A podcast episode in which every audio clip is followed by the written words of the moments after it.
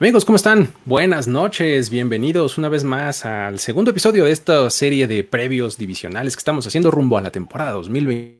Mi nombre es Luis Obregón y para hablar de la AFC East traje a, un, a un, carro este, diverso, padre, poco usual la combinación, de hecho no se había dado antes según yo, pero estoy emocionado con lo que esto puede este, traer como resultado. Me acompaña primero que nada Gerardo Jiménez, ¿cómo estás mi querido Gerardo? ¿Cómo estás? ¿Qué tal, Luis? Eh, a los dos Luises, este, ¿qué tal, Carlos? Pues, pues ya listos para soltar este, declaraciones.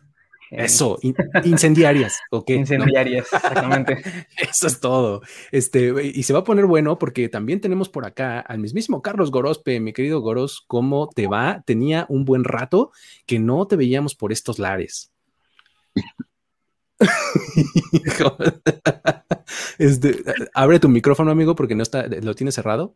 Es momento de ponernos serios, porque no sé qué hace Gerardo si los Buccaneers, los la Pat Box Nation, no están en esta división. ¿De qué se trata? A mí me, me dijiste que era una onda de eh, la FC este y resulta que veo aquí a alguien de la sur de la Nacional. Avienta la peluca. Es, es la ventaja que tenemos. Tenemos esa dualidad. Exactamente. a la usanza de esos que dicen, es que yo tengo un equipo de la AFC y otro de la NFC, ¿no? ¿Qué? Híjole, no sé. Es, es tema de otro podcast, pero creo que hasta es imposible. Yo neta no puedo con la nacional. O sea, mi segundo equipo favorito de la NFL es alguien de la americana, entonces. Eso es. Perfecto. Y, también nos acompaña Luis Iván Núñez. ¿Cómo estás, amigo? Tú, este, perfectamente eh, eh, eh Dolphin como, como muchos otros, ¿verdad? Como debe de ser, no, no hay otro equipo en la NFL. Eso, Chihuahua, eso es todo. ¿Cómo están? Perfecto, mi querido Luis. Oye, este, pues nada, vamos a comenzar. tenemos ahí este, una serie de, este, de, preguntas y situaciones y demás, como para hablar de los, de los cuatro equipos. Eh, pues yo aquí no importa, ¿eh? yo me echo a los Jets a, cuestas y los puedo sacar adelante, van a ver.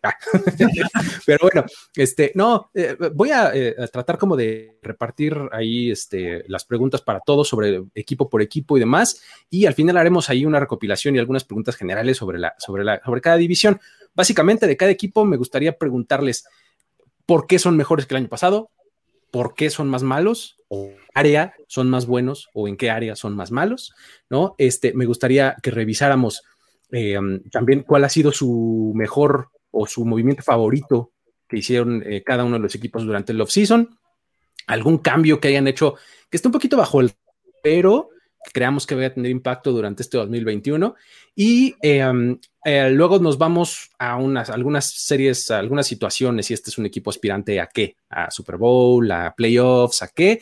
Y pues bueno, ahí luego entramos a la parte divertida del ejercicio, es en donde me van a tener que convencer a la gente de por qué hacerse fan de este equipo o por qué no hacerse fan de este equipo en, en 2021, ¿sale?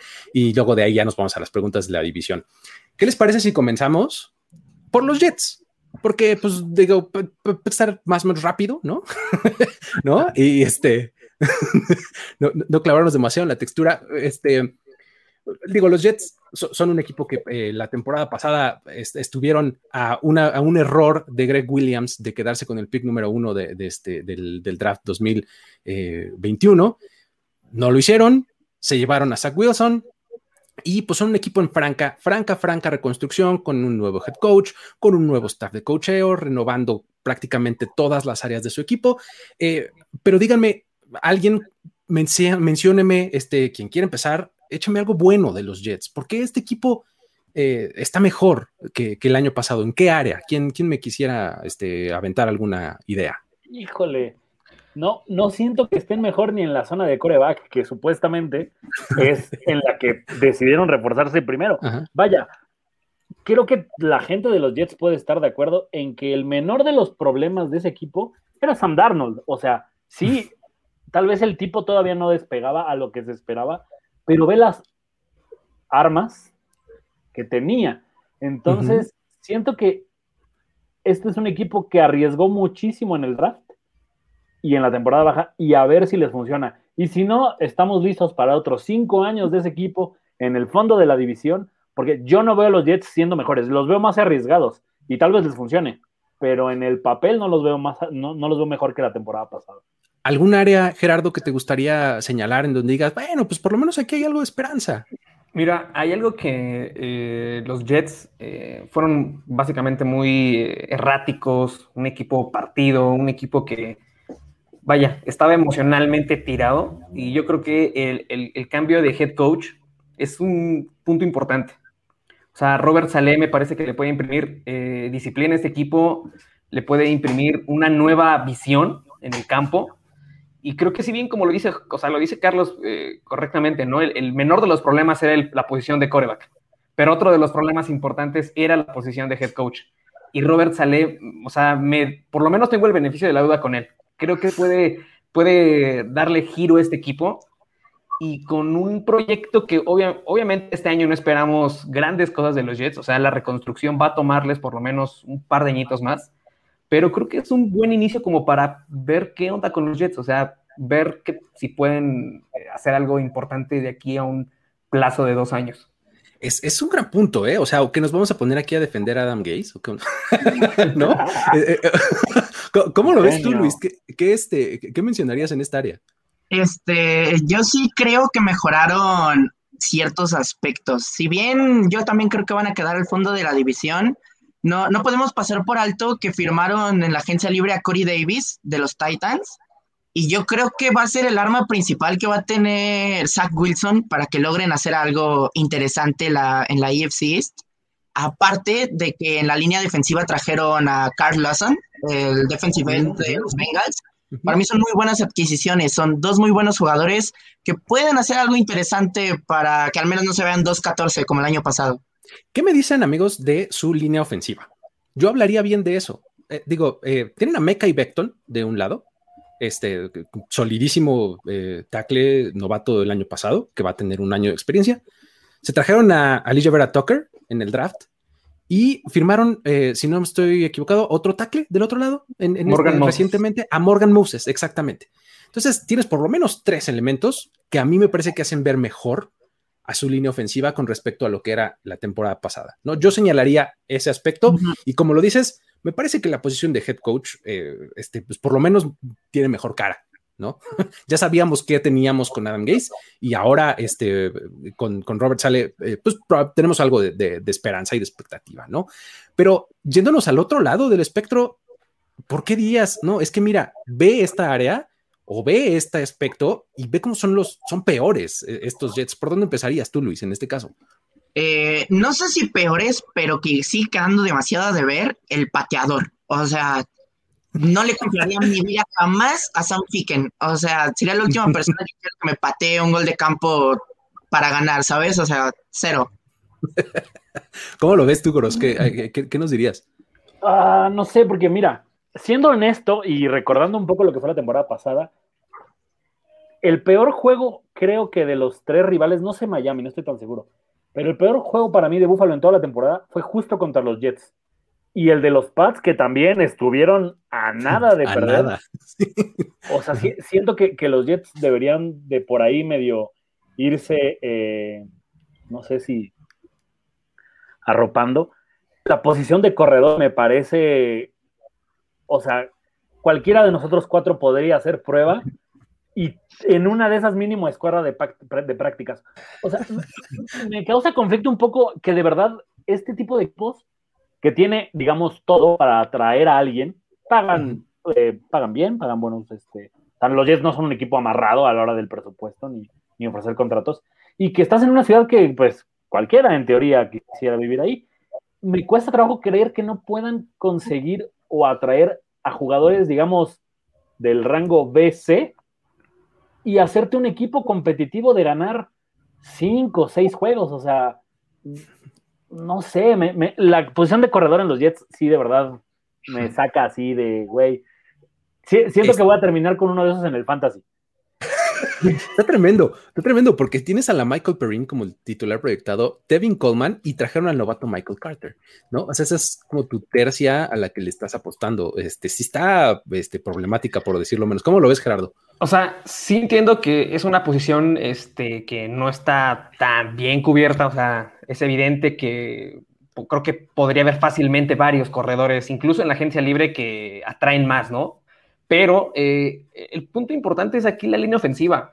O sea, la línea ofensiva es sólida y creo que cualquier corredor medianamente competente puede entregar o por lo menos hacer la chamba. O sea, creo que un James Robinson de repente que salga por ahí de las piedras y que te corra 100 yardas, 80 yardas por juego, o sea, vaya, la posición de corredor eh, creo que es el menor de los problemas en este, en este momento. Lo más importante es que tienen protección para Zach Wilson y creo que por ahí tienen a Corey Davis. Eh, del otro lado, no recuerdo qué receptor también trajeron, otro novato. Eh, bueno, tienen a Denzel Mims del año pasado. Pero... Denzel Mims que pick de segunda ronda. Exactamente, pero este año seleccionaron a El Ayamur, ¿no? Que tiene un montón de promesa, ¿no? Entonces, me parece que, eh, o sea, con una buena línea ofensiva, un corredor medianamente competente puede, puede hacer un buen trabajo. Que, que, hablar de Laia Moore me, me, da un poco pie para lo que, lo que sigue. O sea, a mí me encantó esa selección eh, en, el draft y esa adición que, pues que probablemente no sea ni, o sea, tuvieron dos selecciones en la primera ronda, tanto Zach Wilson como oh, Vera Tucker. Y después es cuando toman a Elijah Moore. Eh, y creo que es un receptor que va, se va a ganar mucho tiempo de juego, a pesar de que tienen a Jameson Crowder, que es de momento su titular en el slot creo que eh, eh Moore puede terminar ganándose mucho, mucho, mucho volumen de trabajo. No sé, a ustedes, si hay alguno de estos movimientos, agencia libre, trade, eh, draft, que les llame la atención como diciendo, no está haciendo tanto ruido, pero ojo, ¿cómo lo ves tú, Gross? Híjole, o sea, va a parecer medio obvio, pero lo de Sam Wilson me, me intriga muchísimo porque nunca sabes en realidad, creo que ya lo habíamos comentado alguna vez tú y yo, en dónde de verdad va a estar el gran coreback novato de la siguiente generación. O sea, estás hablando que, por ejemplo, en el caso de, Lamar Jackson, todos los equipos lo dejaron pasar, ¿no? Bueno, casi todos. Y Baker Mayfield no me parece que sea un gran pick todavía, es un coreback cumplidor. Podemos estar ante el mismo escenario, que de repente este chico en verdad sea la gran joya de la corona y lo de Trevor fue más de vender el, tema. Creo que en un equipo le pasa un poco lo que en mi, en mi caso yo lo percibo así, a Tua y a Josh Allen. Llegas a un equipo que no depende de ti para ganar. Entonces juegas un poquito más suelto, puedes tener más, más, partidos. Ojo, los Jets creo que no tienen un coreback que ha lanzado ni un solo paso en la NFL eh, en toda su carrera, entonces habrá que verlo. Pero siento que en, en, ese sentido, Sale tiene que inculcarles eso. Es de, miren, vamos a jugar a divertirnos. Si no nos divertimos, ya estamos jodidos. Entonces, es lo primero que tiene que ser un equipo de NFL para mí, si quieres ganar. Ahora, no veo tan, tan complicado su calendario en el sentido de que juegan contra equipos como los Bengals, contra los Texans, eh, los Jaguars, pon tú que ganan uno divisional, alguno de los otros tres. O sea, estamos hablando de cuatro victorias, creo que es un gran paso para adelante para los Jets. Duplicarían, o sea, el 100%, ¿no? Pero no les parece que, o sea, no les parece que Zach Wilson, eh, o sea, le van a dar, vaya, muchas oportunidades. O sea, este año no tendría por qué llevar a los Jets a playoffs. O sea, no, no, no, hay ninguna presión porque Zach Wilson, o sea, me parece que le van a dar este año así termine 2, 13 eh, la temporada, o sea, no hay ningún problema. Siento que tendría que ser un nuevo Nate Peterman para que de verdad digan, güey, no. la este leyenda Nate Peterman. Pero, o sea, solo así. O sea, ¿qué, o sea ¿qué, sería una mala temporada? Pon tú, no sé, 10 touchdowns y 20 intercepciones. no, creo que, no creo que ni así debas de tirar la toalla con este güey. Sí, que, que, entregara el balón a un rango muy, muy, muy superior de lo que anotara, eso sería preocupante, pero creo que, insisto, como dices bien, yo creo que sí le darían un poquito de, este, de soltura, ¿no? O sea, sí, este, sí tiene un poco de chance, creo yo, este, Zach, Wilson, ¿no? Eh, está llegando a una situación muy complicada. De todos me parece que además es el menos presionado.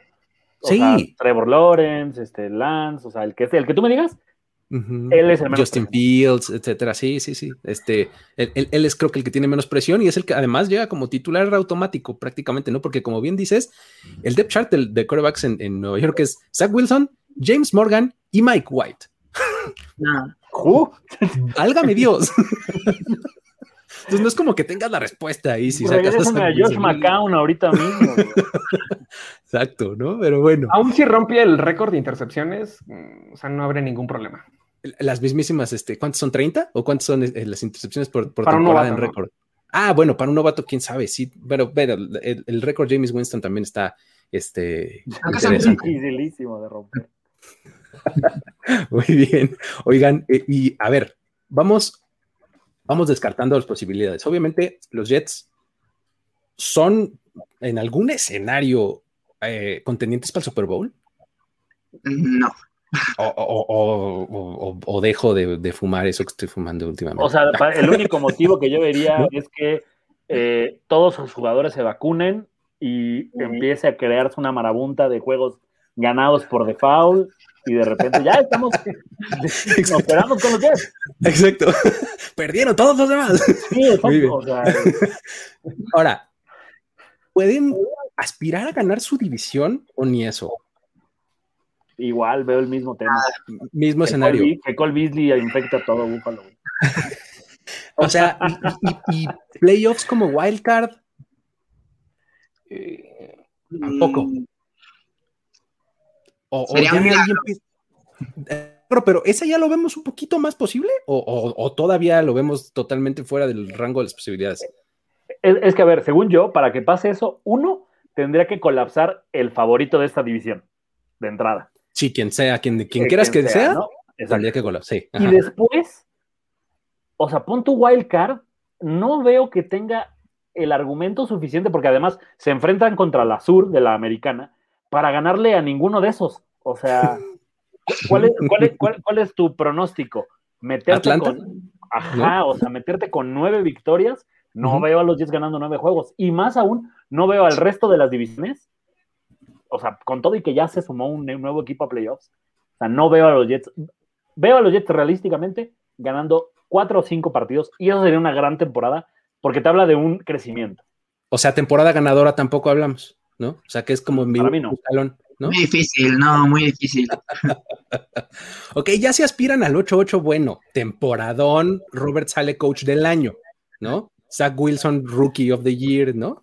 ¿Cómo lo ves, Gerardo? Te veo como eh, con, Yo, o sea, o sea, realmente, si hay una aspiración de que los Jets se metan a playoffs es por la división. Y como lo dice Goros, hay un punto bien importante en esto. O sea, los Bills si los Bills colapsan, me parece que no hay, o sea, si, ves a todos los equipos, a los Dolphins, a los Pats, a todos ellos les puedes encontrar un pero muy pronunciado. O sea, con los Dolphins puedes decir que Tua no sea ese jugador eh, brillante en su segundo año y que empiecen a, a matarlo con la presión. Que los Pats repitan otro año decepcionante, que los refuerzos no funcionen. Y en esas, los Jets empiezan a escalar posiciones. Empiezan a agarrar momentum ahí. Empiezan a pasar momentum porque los otros dos también tienen, eh, tienen o sea, serias dudas y en una de esas se meten. O sea, esa es una posibilidad en, mil, pero no lo descartaría así al 100. Eh, no, no hay playoffs para los Jets este año. Pero, a, la Doctor Strange hay uno en 14 millones, ¿no? Este el escenario en donde.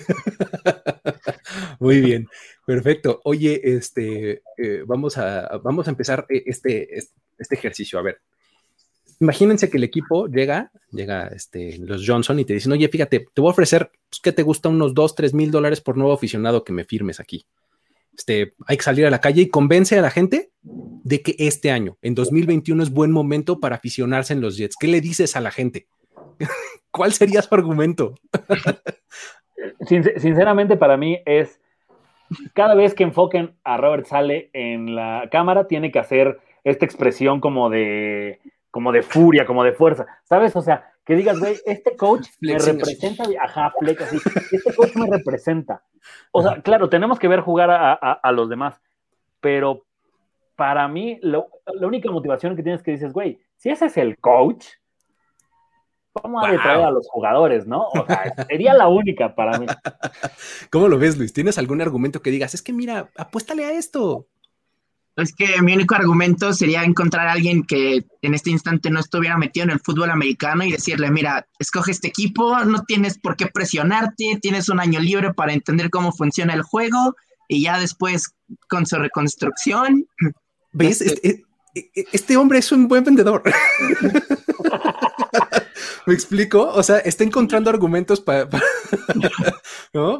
para, convencer a alguien. ¿Tú cómo lo ves, Gerardo? ¿Dirías algo, algo similar o, por dónde dirías? Eh, es que está, es complicado. Yo creo que haría una mezcla entre la propuesta de, Goros y de Luis.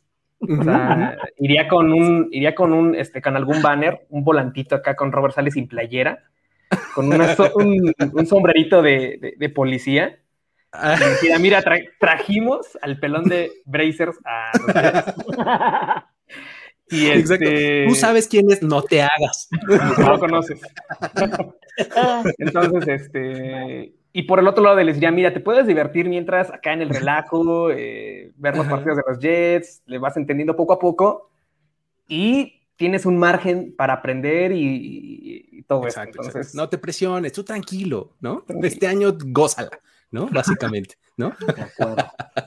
Muy bien, bueno, la verdad es que encontrar argumentos por, cuáles, por los cuales este, desinflarse con los Jets está, muy fácil, ¿no? O sea, hay, si tienes tiempo, este, siéntate y te digo 200, ¿no? Entonces, ¿qué les parece si mejor obviamos ese y nos vamos al siguiente equipo, ¿no? Este, ¿qué les parece si nos vamos con los New England Patriots, amigos? ¿Qué, este, eh, ¿qué, me, ¿Qué me dirían en general? O sea, digo, básicamente eh, venimos de una temporada en la que eh, las cosas se fueron por una dirección completamente diferente de como nos tenían acostumbrados en los últimos 15, 20 años, ¿no? Eh, vimos a un coreback totalmente distinto a lo que estábamos acostumbrados, Cam Newton, de repente, y de repente este, entraba alguien más, Steve este, con quien sea, pues, pero pues vimos a un equipo completamente diferente, sin muchas armas ofensivas, con una defensiva que venía de ser muy, muy buena, con grandes elementos, y que pues más o menos mantuvo el barco a flote, pero no fue la misma tampoco.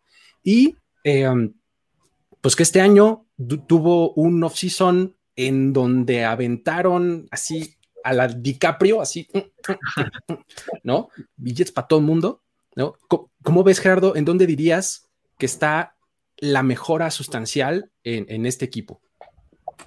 Eh, la mejora sustancial de eh, los Pats eh, radica básicamente en, la ofensiva, aunque hay un punto que es el cuerpo de receptores que es bastante débil y de hecho no avanzaron mucho en relación al año pasado.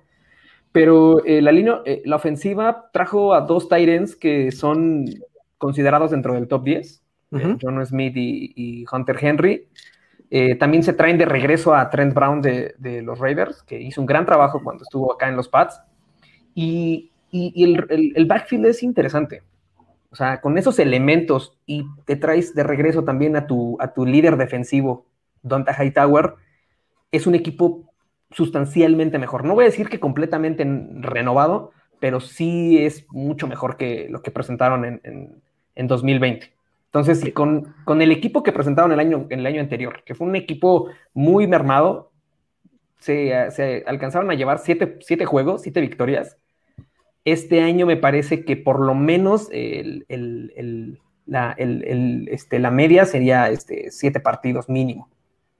Fíjate, es, un punto bien interesante el que tocas porque eh, no necesariamente siempre se menciona el hecho de que los Patriots fueron el equipo que tuvo más opt-outs de la liga. ¿No? Entonces, y, entre ellos estuvo este, algunos de sus líderes ofensivos, Stefan Gilmore estuvo lesionado, eh, hoy se presentó, se reportó al, training camp, ¿no? Este, no, se supone que estaba ahí con su disputa contractual, pero al final ahí estuvo. Este, ¿cómo lo ves tú, Luis? ¿Qué, dirías? Eh, ¿En dónde señalarías y dirías aquí está una mejora importante de este equipo? Pues en cuanto a mejoras, me quedo con su pick de segunda ronda, creo fue eh, Christian Barmore. Yo creo que es un novato muy, muy interesante para reforzar la defensiva. Y también obviamente me quedaría con que si Newton vuelve a fallar como falló el año pasado, ya tienen con qué suplirlo. Creo que eso es lo primordial de este equipo y como dice Gerardo, o sea, mínimo tienen que ganar siete juegos porque ya tienen dos corebacks en teoría competentes para volver a la pelea y por qué no hasta meterse a playoffs, ¿sabes? Estamos pensando entonces que el año pasado fue la peor situación para los Pats, o sea, todo es para mejorar? ¿Tú cómo lo ves, este Goros? O sea, ¿hay una mejora o nos quedamos con, aquella, con aquella reflexión que nos hiciste en la agencia libre de los Pats salieron a comprar y compraron pinche, ¿no? Es lo que no puedo ser este, objetivo. No, a ver, o sea, para mí están en la tablita. Uno, siento que el, el factor Belichick, pero sobre todo Belichick como motivador, está en juego en esta temporada. Porque si, si no mal recordamos, porque además creo que lo festejé de más, pero bueno. Para mí, Cam Newton, el juego que se rompe es contra los Seahawks. En ese día, si los Pats lo hubieran ganado, es de, güey, no hay manera de destruir esto. O sea, son capaces de seguir ganando de manera increíble y se quedó a nada. Y el de, y el de los Bills también me parece que es el punto de inflexión de Búfalo. Cam Newton, o sea, les estaba pasando por encima, por tierra a los Bills ese día, hasta el fumble. Entonces, siento que un poco los Pats se caen en el, en el estado anímico de decir, güey, ya no tenemos a este tipo que es capaz de sacarnos el juego en los últimos minutos o en la última jugada. Y entonces empiezan ellos mismos a crearse este medio ecosistema mental de que, de que ya no son tan buenos y que necesitaban siempre de Brady. Creo que es, o sea, esa temporada es de, a ver, ya, o sea, no está, olvídenlo, déjenlo ir es turno de que Belichick de verdad les, inserte el chip, de, güey, somos los Pats. O sea, neta, no podemos volver a caer en ese tipo de cosas. En la parte del quarterback, siento que hemos visto, tú dime el equipo que quieras, después de haber tenido un gran coreback, les cuesta muchísimo. Si acaso creo que, imagínate, Fabre y Aaron Rodgers, y estás hablando de dos güeyes que tienen nada más dos Super Bowls. O sea, tampoco es que sean así que hayan aplastado a la liga en títulos, ¿no? Sí, los dos ejemplos claros son ese, Favre y, Rogers y, Montana, Young. Exactamente. O sea, y estás hablando de más de 100 años de, la liga, ¿no? Entonces, creo que es, es normal que un chico como estos vaya otra vez a la baja.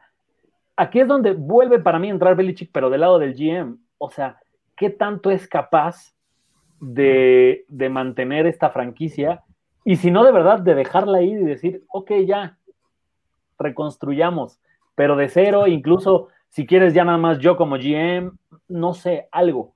Porque creo que los Pats, para mí no fue lo peor que les pudo pasar la temporada pasada, pero si en esta vemos parte de lo mismo, ahí sí lo peor está por venir. Igual y McCorkle es un gran coreback. Yo me reservo mis opiniones sobre los corebacks de Alabama, pero, híjole, o sea, también no sé, y, Gerardo sabrá mejor de este tipo de jugadores. Los Pats perdieron muchísima gente por, por eh, el opt-out de no jugar eh, la temporada por COVID. ¿Qué tanto ya pasó el tren de esos jugadores? Porque son jugadores que van a tener un año fuera, van a volver, ¿cómo van a volver? ¿Cómo están los otros jugadores? A mí la cosa que más me saca como un poco de confianza de los Pats es que juegas contra Miami y contra Buffalo, dos defensivas secundarias que son muy duras. Entonces, creo que ahí el no tener un receptor talentoso top le va a pesar mucho a McCorkle. O sea, no puedes estar lanzando tordos muertos todo el juego. Entonces, habrá, que ver ahí cómo está la onda. Yo siento que los Pats van a volver a tener una temporada perdedora. Lo digo así con toda la objetividad posible. Está, está interesante. Eh, vamos, vamos a, señalar entonces un, un área específica en donde digamos, aquí sí empeoraron. O sea, se podía estar peor en la posición de receptor, por ejemplo. La temporada pasada estaban muy, muy, muy mal. Y este año el off-season les trajo a Kendrick Bourne, a Nelson Aguilar, ¿no? Y este... Pero pierde de... Julian Exactamente, y se va Julian Edelman, ¿no? Y, y Kill Harry está que, que, arde y que se quiere ir. Y esa, parte es la que, la que em, empieza a meterse en mi cabeza. Empiezan ya a salirse, o sea, como ya no tienes este ADN ganador, ya las cosas que no te importaban tanto, ya empiezan a importarte. O sea, e, este jugador que le iba a decir que, que era un régimen militar y todo, o sea, está medio claro que el güey también es problemático y que, no dudo, pero pues cualquier que americano sabe que de repente hay mm, cosas medio fuertes en cuanto a la disciplina y todo eso, no es, nada malo, pero no sé, siento que esta parte ya, o sea, ya Belichick no los puede convencer con, no importa qué, vamos a ganar. Vamos a estar en playoffs profundo, vamos a llegar a nuestra Super Sí, o sea, no sé cómo ven ustedes, este, Gerardo, ¿qué dirías? de ¿Hay algún área en donde dices, en esta sí se nos fueron para abajo? Eh, sí, eh, la que comentas de wide receiver fue una posición que, o sea, el problema de los Pats eh, con los receptores ya viene desde hace bastantes años. O sea, los Pats son bastante malos para ir al draft y traerte talento para el juego aéreo. Este, a Julian Edelman lo, fue, el, fue el jugador relevante en la posición por muchos años. Tuvieron tanto tiempo para cubrir esa posición y se retira y no tienen un plan. O sea, no tienen un plan estructurado, no tienen un plan este, serio. Se traen, se traen prácticamente para lo que les alcanzó en ese momento, porque ya habían, ya habían contratado a John Smith, a Hunter Henry y a Matt Judon. O sea, esas, esas fueron sus tres inversiones fuertes. Cuando, cuando quieren ir por otro receptor, ya no tienen tanto cap disponible y lo único que, que hay disponible es Nelson Aguilar, que es medianamente bueno cuando quiere, y Kendrick Bourne, que personalmente yo no le veo mucho futuro, pero este, entonces, y, y, Julian Edelman era un veterano que ya iba de salida, pero me parece que era ese tipo que de pronto sabe atacar a ciertos jugadores, sabe dónde, eh, dónde puede identificar el, punto débil de las defensivas y sobre todo la seguridad con las manos. Entonces, sí, la experiencia que aportaba Julian Edelman es, es una pérdida más grande de lo que se gana con, con Agolor y con Bourne. Sí, creo que el, el asunto con Edelman era eh, era un tipo que estaba siempre en la misma página que Brady. ¿no? esa conexión de, lectura de la defensiva y de dónde iba a estar el hueco en el centro del campo era muy buena eh, entre ellos dos, ¿no? Entonces era... Incluso con Cam Newton, con Cam Newton llegó a hacer este, un buen trabajo. O sea, creo que los mejores juegos de Cam Newton eh, con, con, su brazo fueron precisamente pases a Julian Edelman. O sea, o sea, el tipo sí sabía de pronto atacar el campo, sabía correr rutas, o sea, eso era, un, era el que más sabía hacer Julian Edelman. Entonces, ¿Cómo lo ves tú, Luis? ¿Tienes, ¿Tienes algún punto en donde digas, a estos se fueron para abajo aquí? Yo, mi duda, mi duda recae sobre con quién, cómo van a suplir la baja que dejó Joe Thuney, el guardia. Claro, también es bueno. A, mí eso sí me preocupa mucho. Para mí era un pilar que tenían el que tenía todo el equipo, o sea, era un pilar tanto por expertise como por talento, y entonces que se haya ido del equipo, a mí me preocuparía si fuera fan de los Patriotas. está, está, interesante, era un, era un buen elemento. Ahí hay un tema importante porque, o sea, Joe Tooney sí era el, jugador eh, titular de, la, de la línea ofensiva, pero el reemplazo es Michael Longweno. O sea, este, este jugador de segundo año que el año pasado fue nombrado en me parece que entre los dos mejores este, linieros novatos de la temporada junto a Tristan Wirfs de los Bucks. Entonces, es prácticamente el reemplazo. O sea, no, ahí yo no vería mucho por qué preocuparse. Del otro lado tienes otro veterano que también es sólido, como Shaq Mason. Shaq Mason, exacto. Y por los bordes tienes a, este Isaiah Wynn y Trent Brown. O sea, la línea ofensiva me parece que no es tampoco tan mala. Este, o sea, si, si, algo, si algo han demostrado los Pats, por lo menos en, cuanto a draft, es que de ese lado sí saben, sí saben hacer las cosas. Va, sí sí lo saben escoger. Exacto, no como los receptores, ¿no? Muy bien.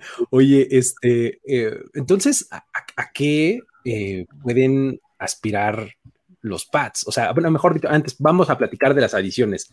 ¿Hay alguna que entre las cientos casi casi que hicieron ahora los, este, los Patriots, que sea su favorita, o sea, que digan, no, mira, este jugador puede tener un impacto inmediato, grande. ¿Cómo lo ves, Luis? ¿Quién, quién dirías?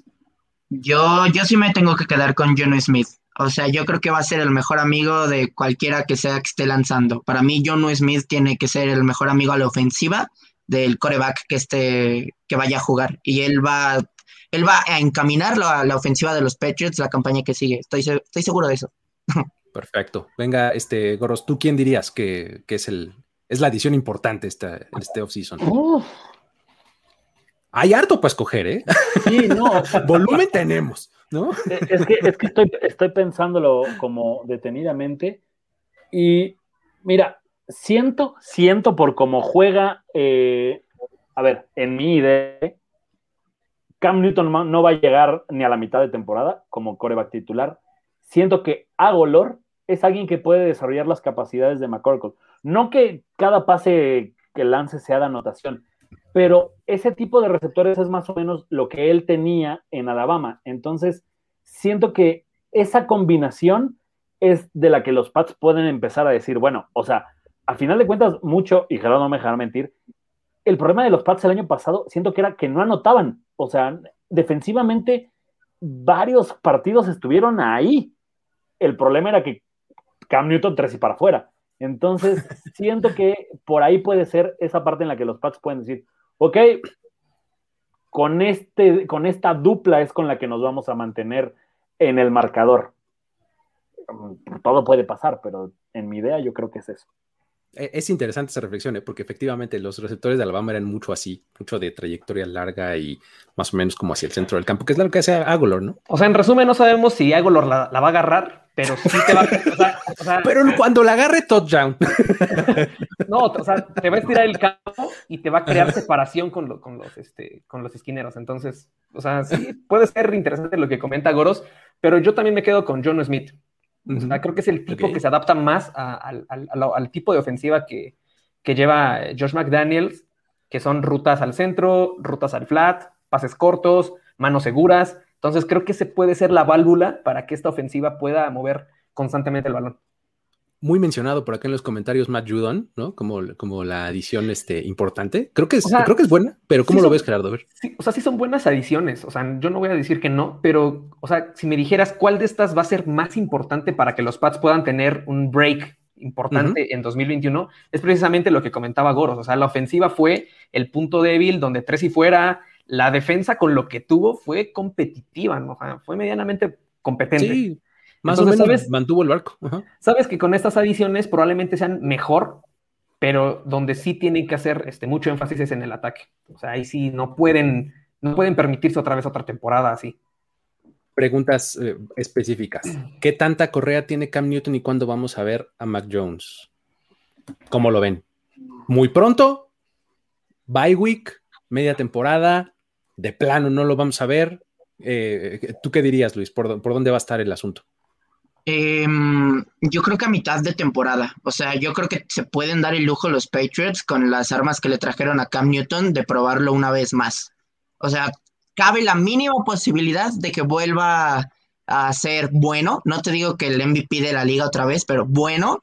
Y si sobrevive en una de esas, va a terminar sentando toda la temporada a, Matt Jones. Aunque no lo creo. Yo digo que a mitad de temporada tiene que venir un cambio sí o sí. Tienes que ver qué tiene en el novato.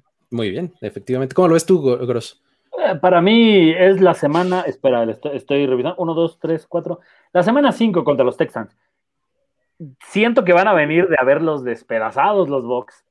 Entonces, es el momento de decir, o sea, porque no vas a exponer a tu coreback novato a jugar contra Tom Brady. O sea, eso siento que Bill Belichick es incapaz y nadie lo debería hacer. Entonces, terminas ese juego porque los Jets empiezan Miami, Jets, Saints y Box. Estás hablando que en un buen, eh, o sea, en un gran temporada sería 2-2. Quiero pensar que estás presupuestando no ganar el primero, pero le ganas a los Jets y a los Saints. Y llegas contra los Box y ponerte 2-3 o algo así no me parece tan grave. No sé, o sea, siento que es el momento adecuado para, este, para traer a McCorkle, porque después de los, de los Texans vienen los Cowboys, los Jets, los Chargers, los Panthers, los Browns, los Falcons. ¿Sabes? No veo un equipo que sea como tan superior. O sea, no son los Chiefs y luego los Ravens y luego este, los, o sea, no, o sea, entonces creo que ahí es el espacio donde puede venir el cambio generacional y que además, pues nadie se lo va a reclamar, o sea, a final de cuentas, a Felici le vale madre lo que opinemos todos, ¿no? un poquito, sí. ¿Cómo lo ves, Gerardo? ¿Hay algún momento que te parezca mejor que otro? Eh, o sea, de entrada sí creo que Mac Jones va a jugar la temporada. Eh, o sea, Cam Newton firmó por un año, entonces este, muy probablemente el año ya no va a estar en el equipo. Entonces, pues tienen que darle tiempo de juego a, Mac Jones para verlo. Eh, aquí el tema principal es, ¿cuál es el objetivo de los Pats este año? O sea, si los Pats realmente le tiran a tener una temporada y están convencidos de que pueden eh, revertir las cosas, o sea, un arranque de 3-1 me parece que ya es como ya no podemos perder otro partido porque ya nos metemos en broncas. Entonces, si Cam Newton sobrelleva el barco un 2-2 eh, hasta la semana 4, me parece que van a ir semana a semana hasta que llegue el momento en el que, ¡pum!, se rompió Cam, va Mac al campo. Pero, o sea, todo depende del récord. O sea, si es 3, si es 1-3, me parece que en la semana 5 es, viene Mac. Rapidito, ¿no? Mac Attack. Mac Attack.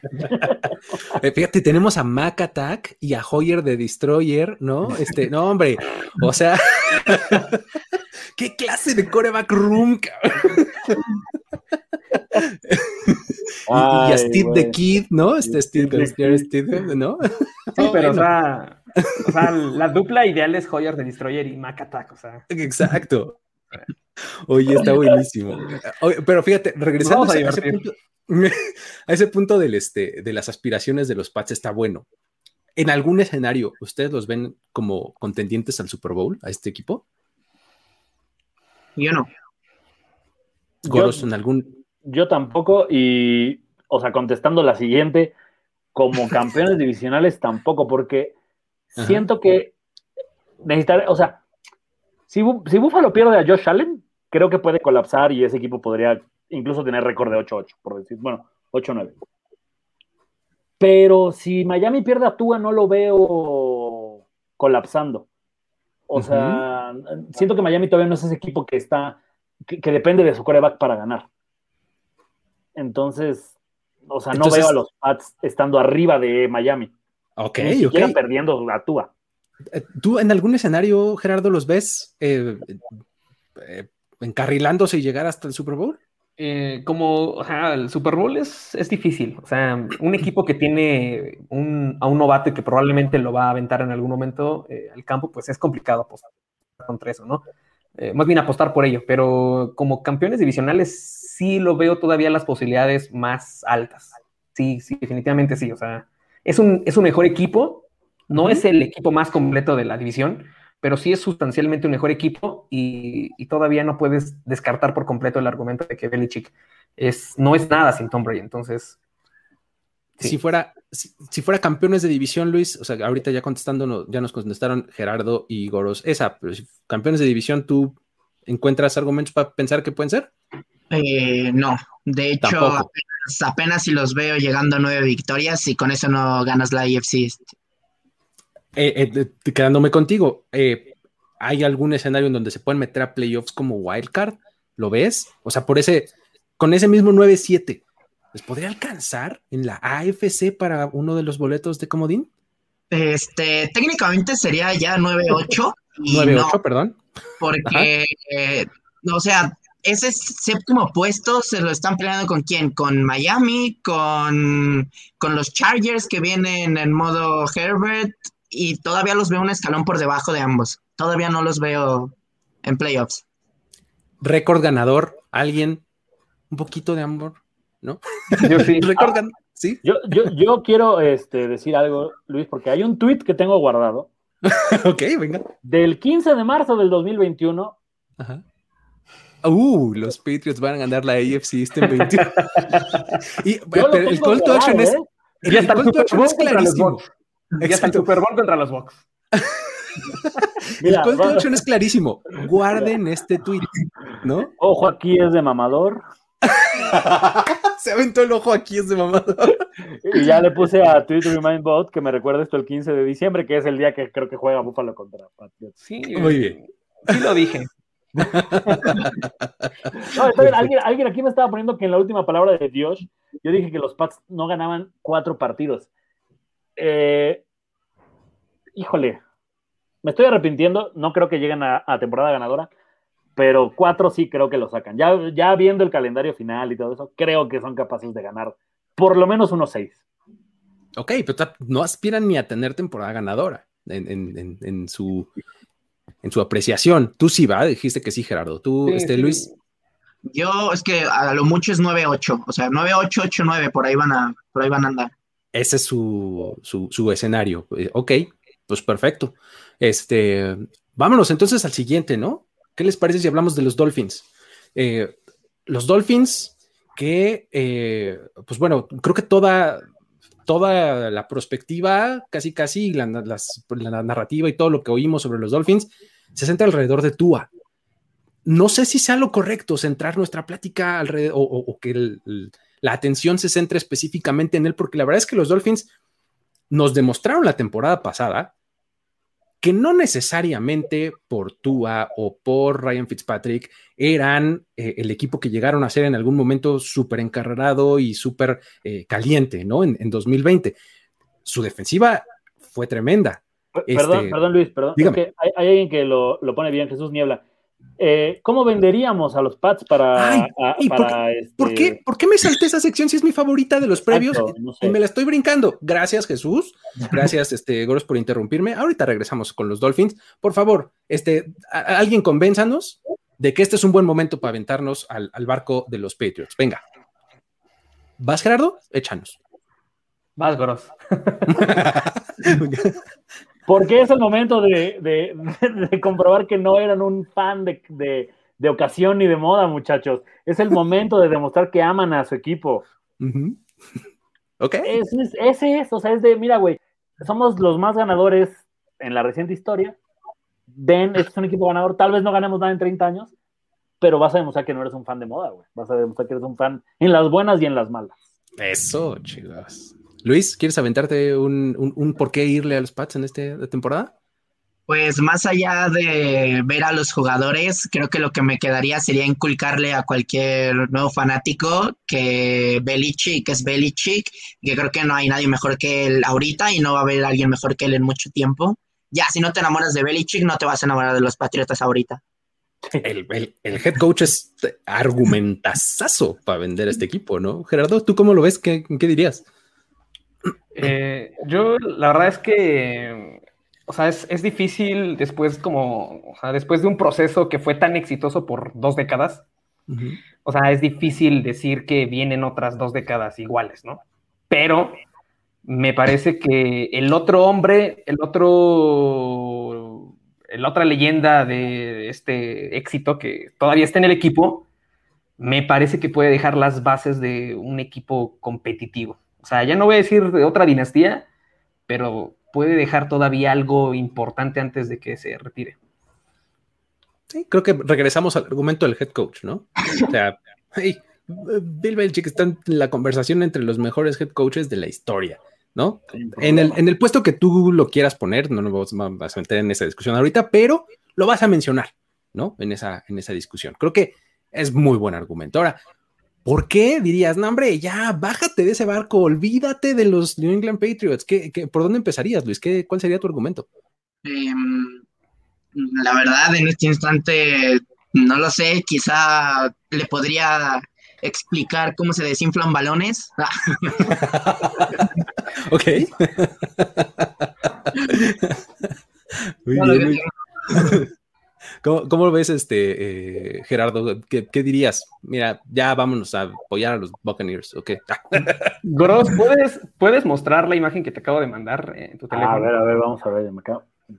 Es una de las razones por las que hay que eh, estar con los pads. Eh. Vamos a ver. Hijo. Es, un, gran, es un gran meme. Vean, o sea, vean, vean, vean, vean, o sea, si ustedes no lo ven, no sé qué están viendo, pero yo lo tengo muy claro. Ok, para, para, la gente que está escuchando esto en podcast, porque se sube también en, audio, este, la sección Expliquemos un meme, es este Bill Belichick eh, asomado por una persianita y de un lado está eh, la imagen de Tom Brady en el Scouting Combine, esta que le ha dado la vuelta al mundo quién sabe cuántas veces, y junto a él está Mac Jones con un físico igual de inspirador. Incluso más, porque además el güey trae un puro en la boca, o sea. Yo, quiero ver ese coreback sin tanto talento a su alrededor como en Alabama. O sea, de verdad, esa parte es cuando. Por, eso Alabama siempre me guardo mucho mis comentarios sobre los corebacks, sobre todo porque tienen talento para entrar para arriba y las defensivas de Alabama históricamente dan un chingo de tiempo o, de posesiones al coreback eh, ofensivo para poderlo hacer. La gente preguntaba por el, Alabama Bowl, Patriotas Dolphins, la semana 1, muchachos, 3.25 de la tarde, no se lo pierdan. Oiga, eh, por favor, oigan, nada más chequen las estadísticas de Belichick antes de Brady. Entonces, por o sea, sí, pero e, ese argumento podría, podría ser también metible para los Pats. Vean los, los datos de los Pats antes de Belichick, o sea, entre, el Super Bowl que pierden contra los Bears y el Super Bowl que llegan contra los Bears, en mi época los, a los Patriotas era un cheque al portador, muchachos. Exactamente, sí, sí, sí, efectivamente. Pero bueno, este, um, Gerardo, entonces de plano no hay eh, eh, argumento en contra, no hay forma de venderlos este, en el barco. ¿Cómo? O sea, la, pregunta es, este... ¿Cómo convencerías de que no, ya, no le vayan a los Pats, ya, vámonos de aquí, abandonen el barco? Híjole, pues creo que el argumento tiene que venir por el lado de después de una después de una leyenda, creo que vienen épocas de, pues, mucho mucho sufrimiento, entonces es básicamente que no va, los Pats no van a ser la excepción, la, regla en ese aspecto se mantiene y, los Pats van a sufrirle para encontrar otro otro coreba competente. Perfecto. Quiero, hacer una pausa. Dígame usted. Me caga hablar del señor Brady, pero si no han visto los anillos de campeón de los Bucks. Ah, ¿ya los entregaron? Estaba, era la, ceremonia. Acaba de sacar eh, cómo van a ser. Y traen una situación que me parece ultra mega mamadora. Obviamente trae lo de Brady el MVP. Ok. ¿Todos traen eso? Pues, no sé. Pero eh, como los antiguos romanos lo hacían para envenenar las pociones de los que les caían mal en el vino, este anillo se abre y trae el Rich, eh, Raymond James Stadium. Y no. Eh, la parte que dice ahí, lo histórico, hace referencia a que son el primer equipo que gana un Super Bowl en, casa. Entonces, no te pases de. Obviamente trae el marcador. Espera, pero además, esto, esto sí me parece que es eh, ofensivo. No, no hay necesidad. Tiene el marcador ah, de todos los playoffs. No más contra Ahí están los cuatro marcadores, efectivamente. Ahí están los cuatro marcadores. Entonces. no puedo esperar por pues ver la foto con los anillos, ¿eh? eh si eran barrocos los diseños de por sí, este, no manches. Sí, sí, sí. Ya, siento que ya de aquí, a, partir de aquí, alguien abrió un anillo, ya a partir de aquí. No, ya lo que sigue es realidad aumentada. Así lo escaneas con tu teléfono y sale así una animación de la jugada que decidió el partido, una payasada de ese tipo. Exactamente. Pero bueno, ok, este, ahora sí vámonos a los Dolphins, ¿no? Este, um, vamos a platicar de este equipo que, insisto, este, como estaba platicando yo hace un momento, creo que su defensiva fue su mejor eh, elemento, pero eh, um, no, podemos dejar de mencionar lo que pasó a la ofensiva, ¿no? Y, y este vaivén que, tuvieron entre un coreback y otro, entre Tua Tagovailoa y entre Ryan Fitzpatrick, y, de repente cuando batallaba Tua lo sacaban y metían a Fitzpatrick. O sea, no sé si, era lo mejor para él, pero creo que en este momento es, todas las miradas se centran en él. Tiene una defensiva que sigue estando muy bien, ¿no? ¿Cómo ves, Luis? ¿Qué, dirías en, en términos generales y por qué este equipo es mejor que el año pasado? Es que Mira, uno, eh, Tua ya va, o sea, ya tuvo training camp, o sea, ya está entrenando. Antes solo salió de la lesión de cadera y luego, luego lo pusieron a jugar. Bueno, técnicamente. Pero sobre todo es por las contrataciones y los playmakers que ya tiene. O sea, Miami hizo de todo en la offseason para que Tua ya no tenga ya no pueda decir que no tiene a quién lanzarle el balón. O sea, Davante Parker, Preston Williams, la, Will Fuller, que lo añadieron de los Texans, Jalen Waddle, la primera selección del draft. Y aparte regresan dos opt-outs muy interesantes del año pasado, que fueron Albert Wilson y Jakim Grant. O sea, lo que tiene tú ahorita este año, o sea, ya no tiene pretextos, o sea, tiene una ofensiva, hasta nuevo coordinador ofensivo le trajeron, ya no tiene, ya no tiene pretextos el, punto del coordinador ofensivo es, es, bueno también, ¿eh? porque eh, lo puedes ver como un poco un arma de doble filo. Cuando eh, como coreback novato empiezas en la NFL y empiezas a aprender una cosa y de repente te cambian el coordinador ofensivo y es algo distinto, ah, como que medio le meten el freno de mano a veces a los corebacks ahí. pero bueno, creo que es, interesante de cualquier manera. En términos de personal, efectivamente, creo que mejoraron bastante a la ofensiva. ¿Cómo lo ves, Goros? ¿Qué, qué dirías tú de mejora en los Dolphins? Tiene que ser Tua. O sea, para mí el año pasado hubo un momento después de que le ganan a los Cardinals donde de verdad dije, no mames, los Dolphins se van a llevar la división. Y si no lo hicieron para mí, mucho fue por Tua.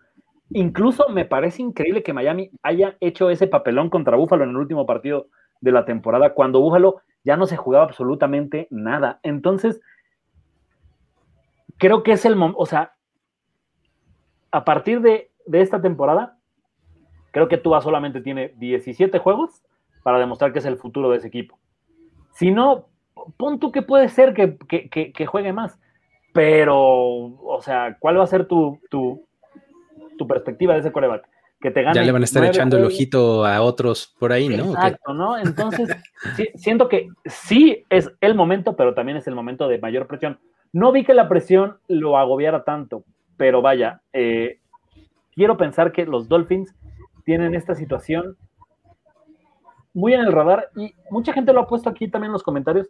Lo de Xavier Howard, creo que también es momento de limpiar ese vestidor de cualquier cosa que pueda pudrírtelo. Aquí es donde los equipos de verdad saltan al siguiente nivel o se empiezan a pudrir. Para mí, por ejemplo, un, un caso de esto son los Titans. Creo que a los Titans ya les empezó a jugar en contra eso de ser los chicos malos de la AFC. Entonces, Miami no se puede convertir en ese equipo, porque tarde o temprano te, termina explotando esa actitud. Entonces, mm, por ahí creo que puede ser. Ahora, este equipo tiene que estar pensando en ganar la división. O sea, esa es, es la, perspectiva de Miami. Que lo haga o no, mm, o sea, es a veces un poco que pasen los juegos contra Búfalo en los directos. Pero este equipo tiene que ser wildcard sí o sí. Así, ese es el... la exigencia, digamos, la exigencia. O sea, piensas en el título divisional, pero Miami tiene que ser, o sea, hasta podría meterse como 5. Muy bien, ¿tú qué dirías, Gerardo? ¿Cómo, cómo ves eh, la mejora de los Dolphins? ¿En qué sentido está? ¿Cómo, ¿Cómo llegó la mejora en este equipo?